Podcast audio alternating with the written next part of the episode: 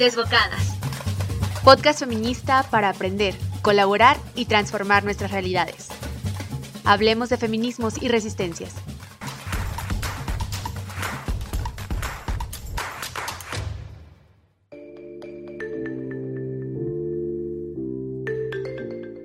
Es 2021, ¿y qué sería de nosotros sin el Internet?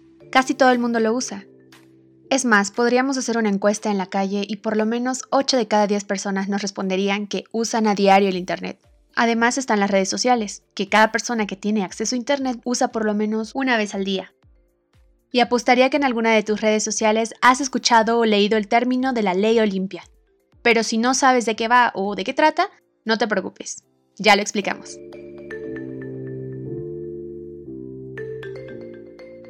Comencemos con la típica pareja que se graba mientras tiene relaciones sexuales. Es un buen día, un buen momento para recordar y sobre todo para seguir viviendo cada vez que ellos vean este video.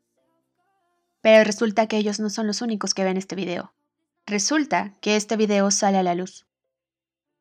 El video se ha compartido miles de veces en la escuela. Después de la escuela salta a las redes sociales y de las redes sociales a todo el mundo. La pareja en el video son dos chicos de 18 años, pero resulta que la única afectada aquí es la chica llamada Olimpia. Olimpia pasa de ser una chica más a ser la gordibuena de Puebla. Toda esta situación lleva a Olimpia a encerrarse durante ocho meses en su casa, en los cuales su salud emocional se vio gravemente afectada, al punto de querer incluso suicidarse. El único apoyo que ella tuvo durante todo este proceso fue su madre, quien la ayudó a salir de este trauma y le explicó que ella no había hecho nada malo, puesto que tener relaciones sexuales lo hace todo el mundo. Después de recuperarse, Olimpia decidió denunciar los hechos, pero encontró que en las leyes no se podía juzgar ese delito. Así que como estudiante de Derecho hizo una propuesta de ley en la cual se incluyera la violencia digital como un delito. La verdad es que el camino de Olimpia nunca fue fácil porque fueron bastantes años de lucha para que esta ley pudiera ser aprobada en el área municipal, en el área estatal, y finalmente, este primero de junio de 2021, ha sido publicada en el Diario Oficial de la Federación. Este es un triunfo para todos nosotros. Y de seguro en este punto ya te estás preguntando qué cubre exactamente la violencia digital, cómo es que la ley Olimpia protege a los usuarios de Internet sobre el ciberacoso y este tipo de violencias. Bueno, literalmente la ley mexicana define la violencia digital como toda acción dolosa realizada mediante el uso de tecnologías de la información y la comunicación para compartir contenido íntimo sexual de una persona sin su consentimiento, aprobación o autorización. Es decir, más fácil, no se pueden compartir, robar o crear contenido íntimo sexual sin autorización de la persona, porque esto sería un delito. Entonces, si alguien comparte tus fotos, comparte tus videos íntimos, comparte tus packs sin tu autorización con otras personas o en redes sociales, puedes denunciarlo o denunciarla. Además, derivado de todo esto, gracias a la ley Olimpia, se penarán los mensajes de los medios de comunicación que hagan apología a la violencia contra las mujeres y las niñas, discriminación de género o que causen daño a las mujeres y niñas de tipo psicológico, sexual, físico, económico, patrimonial o feminicida. En estos casos, el Ministerio Público o juez podrán ordenar de manera inmediata medidas de protección, bloqueo, destrucción o eliminación de imágenes, audio o videos relacionados con estas investigaciones.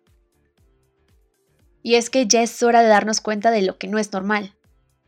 Por ejemplo, si alguien difunde imágenes y videos íntimos sin tu consentimiento, por pornovenganza o por lo que sea, se llama violencia digital y es un delito que se castiga hasta con tres años de cárcel e incluso cuatro cuando hay fines de lucro. Si alguien difunde imagen de una persona total o parcialmente desnuda o en pose erótica sin su autorización, esto se tipifica como violación a la intimidad sexual y es un delito que se castiga de 4 a 7 años de prisión. También, si alguien difunde material sexual, fotos, videos y audios sin el consentimiento de la otra persona o de las personas que salen en este video, se considera violencia digital y se tipifica como acoso sexual digital, y esto se castiga con 3 años.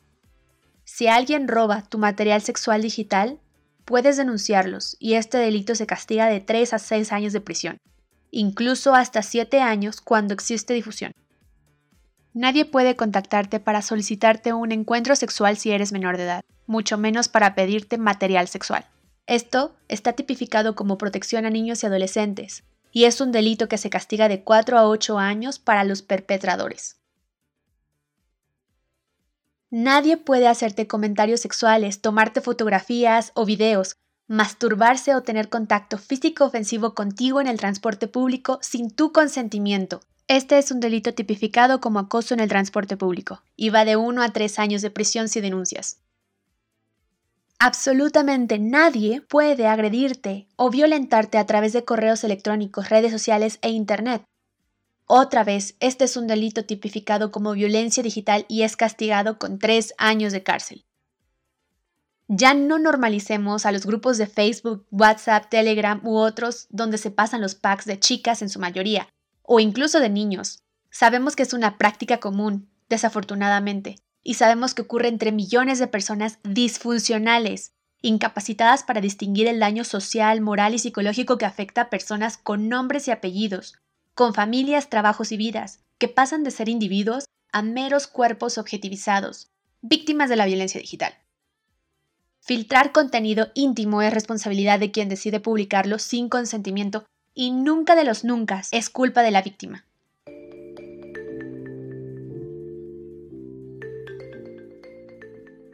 Ahora bien, ¿dónde aplica esta ley? Bueno, esta aplica en todas las redes sociales, cualquier medio digital impreso en toda la República Mexicana, a partir del 1 de junio de 2021.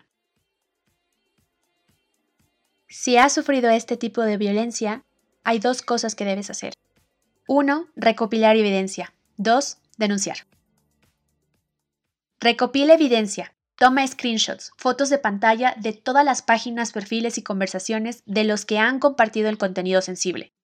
Y número dos, Denuncia los números 811-353-91, 811-300-48-75 y 811-300-5006.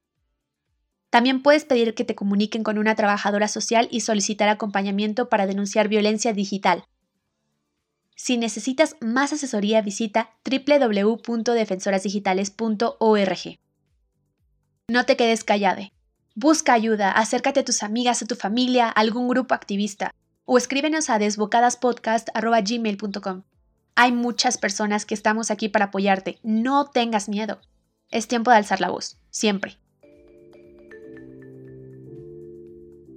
Ahora, ¿qué pasa con el agresor?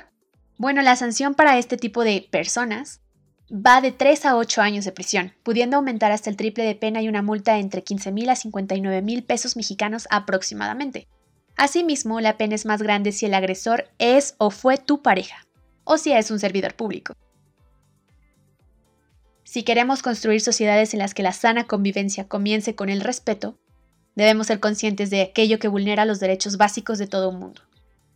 La expresión de nuestros derechos reproductivos y sexuales deberá ser siempre consentida y consensuada. Es que no hay otra forma. Síguenos en redes sociales como Desbocadas Podcast. Y sigue hablando de feminismos y resistencias.